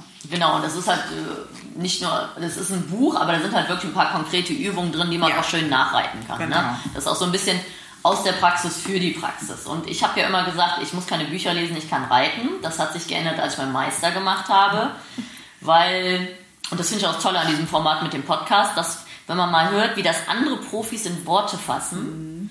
dann reflektiert man sich selber und entweder man adaptiert das oder kombiniert das und weiß dann, ach okay, in der Wolte habe ich den Schenkel da, die Hand da, die äußere Schenkel da, die inneren Zügel da und wenn das nicht klappt, dann brauche ich mehr innere Zügel oder innere Schenkel oder äußere Schenkel und es ist wirklich sehr viel Hirnleistung eigentlich, die man da bringt, gerade im Unterrichten, zu analysieren, was klappt gerade nicht und dann dem Schüler zu sagen, was er tun soll. Es bringt nichts dem Schüler aufzusagen, deine Wolte ist schlecht, das Pferd gibt dir auf die innere Schulter, sondern du musst mehr außen sitzen, du brauchst mehr inneren Schenkel, du brauchst Fokus auf die äußere Schulter, dass die innere Schulter gehebt, gehoben wird. Und das ist wirklich für einen Reiter nochmal eine ganz andere Ebene, das alles in Worte zu fassen. Das ist also, das ist ein Prozess, wo ich auch immer besser werde, auch im Reiten. Man wird ja mit jedem Pferd besser, mit jedem Schüler besser und man ist nie fertig. Genau, und ich denke, gerade im Reitunterricht ist wichtig auch zu sehen, wo muss ich als erstes dran arbeiten. Weil oft hast du ja, wenn du das anguckst, hast du direkt zehn Baustellen. Ne? Aber da musst du ja überlegen, welche Baustelle bearbeite ich als erste und wenn die verbessert ist, kann ich aufs nächste gehen. Ne? Ich kann dem Reitschüler nicht sagen, schau nach vorne, nimm die innere Hand hoch, setz dich nach außen und äh, äh, sitzt elastischer in der Mittelpositur oder so. Das kann er nicht. Der kann ja alles auf einmal machen. Der kann eine Sache vielleicht umsetzen. Genauso wie das Pferd nur eine Sache umsetzen kann. Ne? Und da muss man sehen, was würde vielleicht oder ausprobieren oder ein Gefühl für kriegen, was würde in dem Moment äh, am meisten bringen jetzt? Wo ist der beste Fortschritt? Und da ist wirklich die Ausbildungsskala super. Ne? Also Takt und Losgelassenheit sind für Reiter und Pferd essentiell. Genau. Wenn, ne, wenn er keinen Takt und keine Losgelassenheit spricht man ist locker und entspannt, mental wie körperlich, Pferd und Reiter. Ne, wenn das überhaupt nicht gegeben ist, also wenn das wenn die Person kein, keine nicht ganze Bahnrunde galoppieren kann, brauche ich nicht irgendwie am Zirkel mit Innen-Außenstellung anfangen. Ne? Erstmal muss der Takt da sein und immer vom Leichten zum Schweren und auch für Erfolgserlebnisse sorgen. Sagen, das war heute schon viel besser, wir hören auf. Genau, auch da den Reiter bei jedem kleinen Fortschritt loben. Ne? Genau. Das installiert der. Also wenn der da eine positive Rückmeldung kriegt, dann festigt sich dieses, das, was er da gerade gemacht hat. Und das ist wichtig. Mhm. Ne? Auch da wirklich auch immer wieder das Positive sehen, was ist schon besser geworden, was hast du heute gut gemacht. Ne, ich habe ja so angefangen, die Reitschüler immer am Ende der Stunde zu fragen, was hast du heute gelernt? Weil dann denken die auch mal drüber nach und nehmen vielleicht irgendwas mit nach Hause, mhm. ja. Weil manchmal sind die auch nach der Stunde so verwirrt, weil da so viel Neues passiert ist, dass sie irgendwie das alles wieder verlieren. Und wenn man dann eine Sache mal benennt, dann kann man die vielleicht festhalten auch. Ja, ne? es ist ja bei allem die Wiederholung, die die Verknüpfung schafft und dann das Bewegungsgefühl. Ne? Mhm. Und es ist zum Beispiel, als Reitlehrer sagt man, reit mehr vorwärts. Das kann ich meinen Mädels sagen, die topfit sind, wo ich weiß, ich sage, reit mehr vorwärts und die machen das sofort. Mhm. Aber wenn da nichts kommt, muss ich sagen, okay, mehr Schenkel, Hand vor, Zügel öffnen, mehr Energie ins Aufstehen beim Leichttraben. Dann kommt das in dem Du. Wenn man, genau. also erstmal sagen, was möchte man? Reit mehr vorwärts. Ja. Und wenn ich merke, das passiert nicht, dann Hand vorgeben, Zügel, Dreieck nach vorne, dass das Pferd die Tür aufhat, mehr Schenkel, aktiver werden, schnalzen bis es passiert. Und so, das ist jetzt besser. Genau. Und dann ist schlau, nochmal zu sitzen, so, wir tragen nochmal eine Runde aussitzen und wir machen das nochmal. Ne? Dass man irgendwann sagen kann, reit mehr vorwärts und der Schüler kriegt's hin. Ne? Genau, ich muss, ich muss dann ihm konkret sagen, was er tun soll. Und das ist ja, oft ist es ja so im Reitunterricht, sagen wir es Beschäftigungstherapie. Ne? Die Leute werden links und rechts und vorne und hinten durch die Halle geschickt kriegen immer gesagt, was sie tun sollen, ja, aber nie, wie sie das tun mhm. sollen. Aber die lernen nur, wenn ich sage, wie, mhm. ja. äh, nicht äh, reit mal eine Wolte, ja schön, reit eine Wolte, aber dann muss es sofort Rückmeldung geben, wie war die Wolte, was ist passiert, wie hätte ich gegensteuern sollen. Ne? Das ist ja Reitunterricht. Genau. Und das wird leider wenig gemacht und für mich ist essentiell der Sitz wirklich. Ja, absolut. Wenn der Reiter nicht sitzen kann, fühlt er das Pferd nicht und dann kann er nicht einwirken. Und und der Sitz äh, sehe ich auch, haben wir gerade wieder im Reitabzeichen, die Leute meinen dann Horsemanship, da muss ich sitzen äh, wie so eine Puppe, ja, oder ich muss so ganz steif und ganz groß und ganz gerade sitzen, aber dann fühlen sie gar nichts mehr. Und ein guter Sitz heißt, ich bin in Balance mit dem Pferd und ich bin locker und ich benutze nur so viel Anspannung, wie ich brauche, um nicht runterzufallen. Ja, also, aber ich spanne keinen Muskel mehr an als unbedingt nötig. Ne? Mhm. Ja, aber dann stört man das Pferd ja auch wieder nicht. Ne? Wenn genau. ich im Pferd sitze und dann kann ich mal fühlen. Ne? Deswegen muss man sich einen guten Grundsitz angewöhnen. Viele arbeiten ja nur an einem Pferd und dann nicht an sich selber. Ich sage mal, beim Warmreiten macht man ein Foto gedanklich von euch selber. Sind die Schultern, sitze ich tief im Pferd, sitze ich locker. Ich möchte zum Beispiel keine Sitzfläche im Galopp sehen, dann hopse ich zu so sehr im Sattel. Ne? Ähm, und da auch der Appell an jeden Reiter, reflektiert euch mal selber. Wenn das Pferd gut leicht trabt, dann setzt ihr euch im Leichtrab nochmal gerade hin. Macht euch aufrecht, macht euch groß, sitzt im Pferd, das Pferd von hinten nach vorne reiten vom Bild. Viele fallen ja so im Hohlkreuz nach vorne. Ne? Ähm, und da wirklich der Appell, Sitzschule, Sitzschule, Sitzschule. Und wenn er keinen Trainer hat, macht's mit euch selber. Ich meine, das war ja der Gary, ne? das machte der ja auch. Der arbeitete arbeitet wirklich viel am Sitz, der Reiter, was eigentlich für einen Cowboy untypisch war.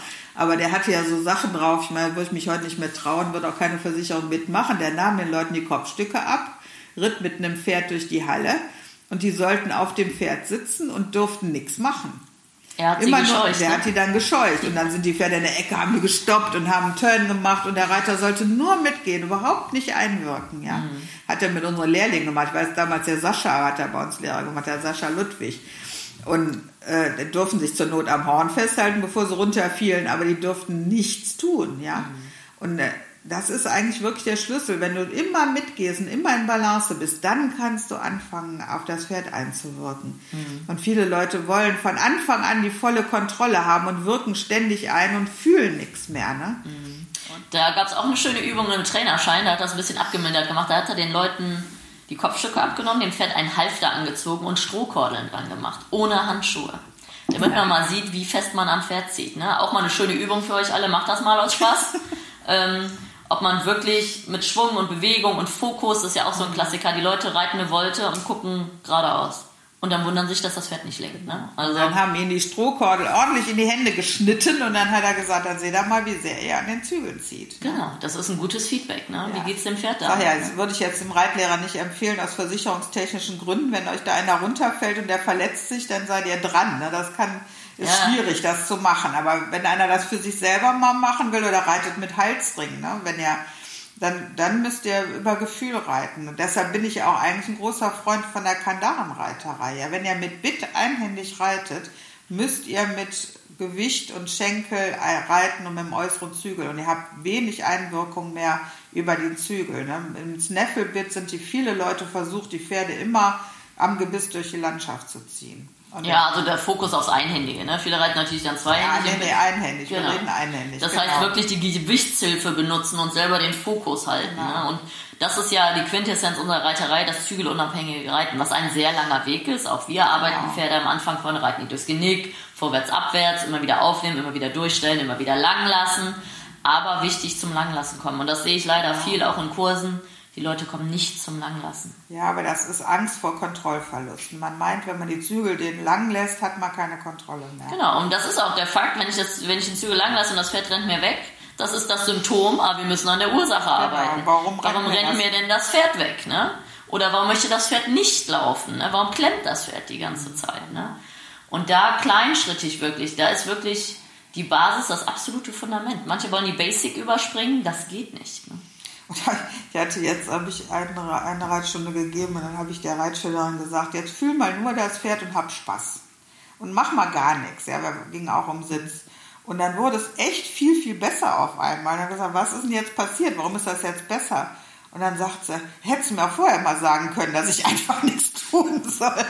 Ja, und auch mal das Positive sehen nach der ja, Stunde. Was hat denn gut freuen. geklappt? Ja, ne? genau. Ich hatte das gerade auf der DM. Da waren ja wirklich sehr anspruchsvolle Pattern dieses Jahr. Und ich hatte sehr viel gute Ritte und ich hatte auch ein paar Schnitzer, aber wenn man sich so eine Range Riding da angeguckt hat, die war so komplex, da waren vielleicht 30 Übergänge drin und mir hat einer nicht geklappt im Finale und dann war es das. Aber der Rest war super, das ganze Turnier war super. Ich war total zufrieden. Es ist ein Pferd, das war der Simba, der war Favorit für einen Teppich, zu Recht, der kann das eigentlich. Aber der war vorher schon so ein bisschen, ich glaube, der musste pinkeln. So what hat er auch danach. Aber ich habe mich trotzdem gefreut. Es hat Spaß gemacht. Und da hat die Helen, meine andere Schwester, so schön gesagt, es gibt wenig Leute, die hier rauskommen und sagen, es hat Spaß gemacht. Mhm. Man reitet immer auf dem drauf rum, was nicht geklappt hat, anstatt zu sehen, was alles geklappt hat. Mhm.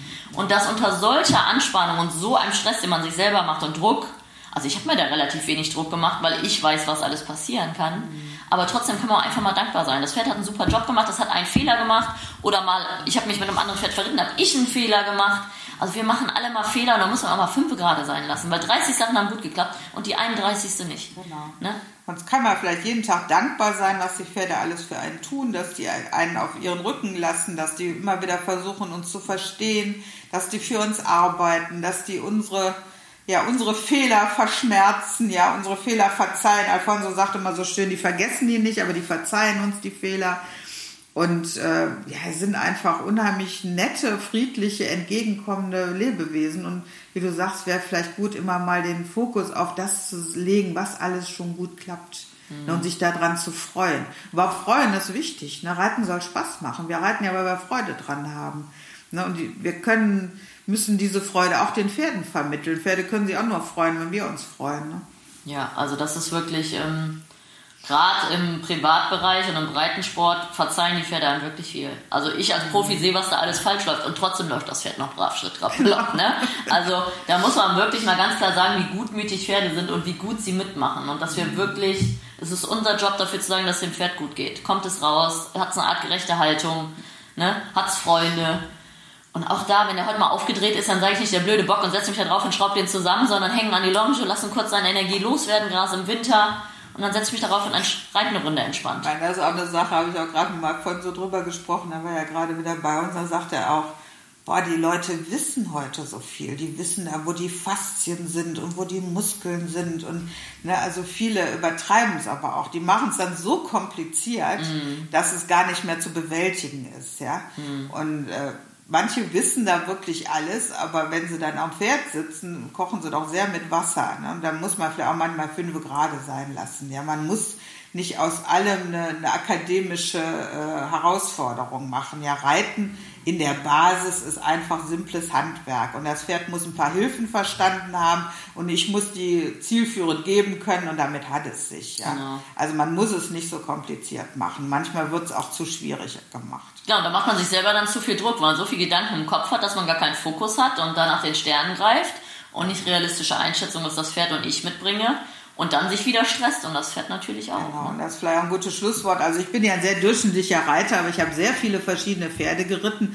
und die waren alle so nett, äh, mit mir da klarzukommen, ja. Und ich bin mit denen klargekommen und äh, ja, ich bin klargekommen, obwohl ich sicher längst nicht so gut bin wie ihr. Ja, deshalb erreicht ihr halt auch viel mehr und seid eben auch Pferdetrainer und Vollprofis. Aber trotzdem habe ich immer Spaß gehabt mit den Pferden. Ne? Mhm. Und ab und zu reite ich ja auch jetzt noch aus, kriege jetzt ein neues Knie. Ich hoffe, danach kann ich wieder reiten. Und für mich ist eben Ausreiten mit meinem Hund, mit meinem Pferd im Gelände sein und die Natur erleben. Das ist für mich immer das, das Ziel der Reiterei gewesen. Das ist das, warum ich das mache. Ja, ein, äh, sich entspannen und eine gute Zeit verbringen. Ne? Also, genau. Und ne, das ist ja egal auf welchem Level. Das können ja auch Sportreiter erreichen, dass sie mal dankbar sind und Dinge Fall. entspannen. Also. Natürlich. Ihr habt bestimmt auch Momente, wo eben so die absolute Harmonie da ist und wo das Pferd euch versteht und ihr so eine Einheit werdet. Und das sind doch die Momente, auf die man eigentlich hinarbeitet, ja. Genau. Aber die kann man auf hohem Level haben und die kann man vielleicht auch auf niedrigem Level haben, ja. Genau. Und das ist eigentlich extremwert, egal auf welchem Level. Also genau. ich glaube, ich schaue mir lieber einen Freizeitreiter an, der entspannt und gute Zeit im Gelände mit seinem Pferd hat, wie jemand, der sein Pferd knechtet am Reitplatz mit sportlichen Absichten. Ne? Also, mhm. Und deswegen, man hört ja manchmal, ja, ich reite ja so schwach und so, aber das ist ja normal. Das, jeder muss anfangen. Genau. Jeder muss anfangen und jeder, der sich fortbildet, ist herzlich willkommen und macht alles richtig, seinem Pferd gegenüber sich fortzubilden. Das, es gibt, ich kann ja, ich kann nur reiten, ich kann ganz viele andere Dinge nicht. Ne? Also es ist ja ganz normal, dass man anfängt, den Weg zu gehen, sich Profis holt und sich entwickelt. Und egal, wo man steht, ist es super, wenn man sich da fortbildet. Genau. Wenn, solange man lernen will, ist alles gut. Ja, ja, ja. sehr schön. Und man soll eben Spaß haben. Ne? Das ja, ist wichtig. Das ist wirklich äh, Freude dran. Spaß haben und dem Pferd Gutes tun. Ne?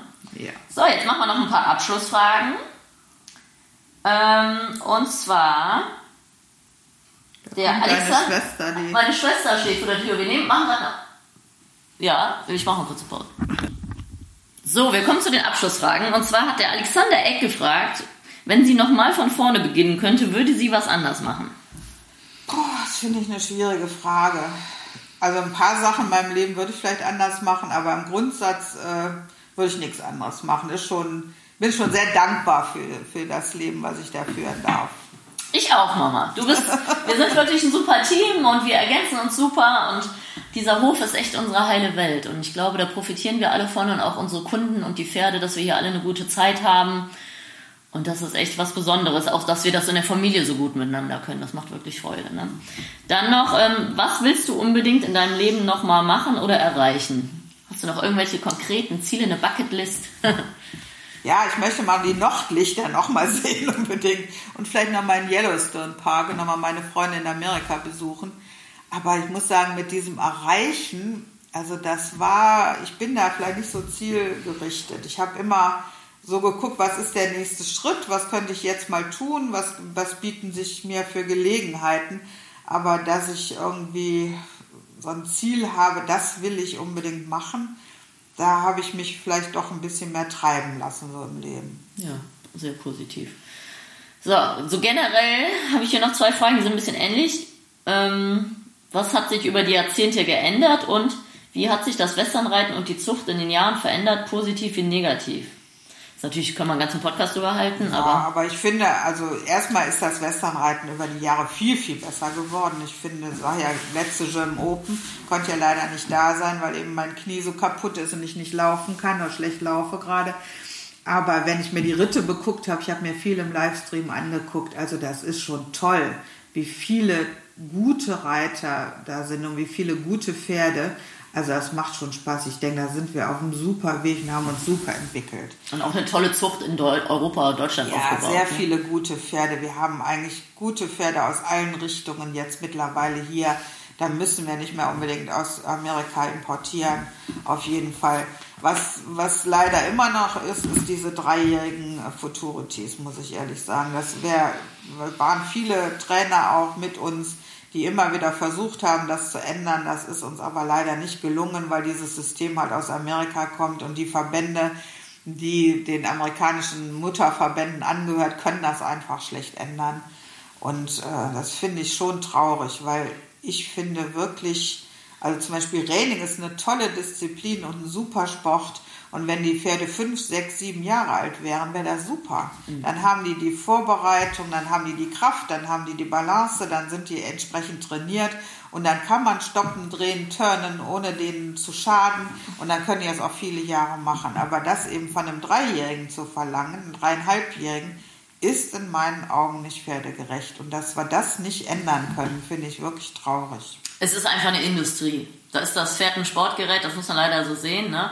Das ja. ist einfach in den USA ein Industrie- und Wirtschaftszweig und da geht es halt nicht um Pferd. Das ist, glaube ich, in Europa ist das Pferd mehr Familienmitglied und in den USA ist es halt dann doch. Ja, in, in den USA auch. Ich meine, ich war auf Rennschiff, da haben die gesagt, das sind unsere dreijährigen Futurity-Pferde und das sind unsere Rennpferde. Die reiten wir erst mit vier an und dann werden die schonend aufgebaut und mit sechs, sieben müssen die erst voll in die Arbeit. Und dann habe ich gesagt, wie? Mhm. Ja, die wollen wir ja reiten, bis die 20 sind, sagen die dann, ne? Mhm. Aber, ja, aber das andere ist Industrie, die haben sie verkauft. Ja, das andere Futurity-Pferd, das muss halt sein Geld verdienen, wenn es dreijährig ist. Und danach mir, nach mir die Sinnflut. Das ist so, ein, so eine Wegwerfmentalität, wie so ein äh, Coffee to go, wo ich den Becher nachher wegwerfe, mhm. ja ist einfach schade. Und das, das ist einfach zu früh, weil die ja. Pferde sind dafür gezüchtet, die könnten das leisten, wenn sie auftrainiert sind. Genau. Es ist einfach zu früh. Nicht die Disziplin ist das Problem, sondern die Art der Vorbereitung ist das Problem. Und es ist so schade, dass das sich nicht ändern lässt. Ja, mhm. das finde ich einfach traurig, weil ich mag Pferde und für mich haben Pferde auch eine Seele und sind Lebewesen. Ja, und die ich habe äh, wirklich, finde ich, die Verantwortung, alles zu tun, damit die das heil überstehen können, was ich von denen will. Ja, und da muss man ja die deutschen Verbände loben, wie die EWU und auch die DKH. In der Futurity sind dreijährige Pferde verboten, bei der EWU sind komplett dreijährige Pferde verboten. Bei der EWU haben die limitierte Anzahlen, die Klassen, die die gehen genau. dürfen am Tag. Also und dann kann man Pferde artgerecht im Sport vorstellen. Genau. Ne? Das ist dann, wie ich sage, das ist kein Unterschied, ob wir ein Pferd ausbilden, ob wir es dann am Turnier zeigen oder nicht. Wir machen das bei allen gleich, weil es ist ein Pferd, es braucht eine gute Grundausbildung. Und wenn es ein bisschen was von der Welt sieht in Form von Jungpferdeprogramm, ist positiv für alle, auch wenn es Freizeitpferd wird. Es hat viel gelernt für sein Leben. Genau, und deshalb arbeite ich auch schon so lange bei der EWU mit, weil wir können unsere eigenen Regeln machen. Wir sind unabhängig, wir können das einfach tun. Mhm. Und ich meine, da sieht man auch FN, der Pferdesport an sich ist schnell in der Kritik und wir müssen also nicht nur für die, für die Kritiker, aber wir müssen alles tun, um den Leuten zu vermitteln, wenn man das vernünftig macht und die Pferde richtig vorbereitet, dann kann man Pferde reiten und die bleiben dabei gesund und alle haben Spaß. Mhm. Die Reiter haben Spaß und die Pferde haben Spaß. Und äh, es gibt ja tatsächlich Bestrebungen, die dagegen arbeiten. Und da müssen wir denen zeigen, nein, ihr habt Unrecht, das ist machbar. Genau, also ich sage immer, es bringt nichts mit dem Finger auf andere zu zeigen, sondern zu zeigen, dass es anders geht. Genau. Und ich denke, das gelingt uns gut. Wenn man bei uns über den Hof läuft, sieht man keinen Unterschied zwischen Sport und Freizeitpferd. Die stehen alle auf der Weide. Manche haben Boxen, manche nicht. Aber wenn, wir haben eine große Wallachtruppe mit 18 Wallachen, glaube ich. Da sind fünf, sechs Pferde, die DM und die EM gehen und ja, das sind Freizeitpferde und man sieht den Unterschied nicht. Ne? Und ja, so genau. sollte das sein, weil es ist ja ein Pferd. Genau. Sehr und morgen schön. machen die einen Playday hier ne, und reiten durchs Gelände mit ein paar Spaßaufgaben und auch genau. das ist genauso wichtig. Genau, eine Reiterrallye haben wir morgen. Ähm, dann die große Abschlussfrage. Was bedeutet für dich Horsemanship? Horsemanship bedeutet, die Welt durch die Augen des Pferdes zu sehen. Ja? Also mich in das Pferd rein zu versetzen und dementsprechend angemessen mit dem Pferd umgehen zu können. Das ist für mich Horsemanship. Okay, super. Vielen Dank.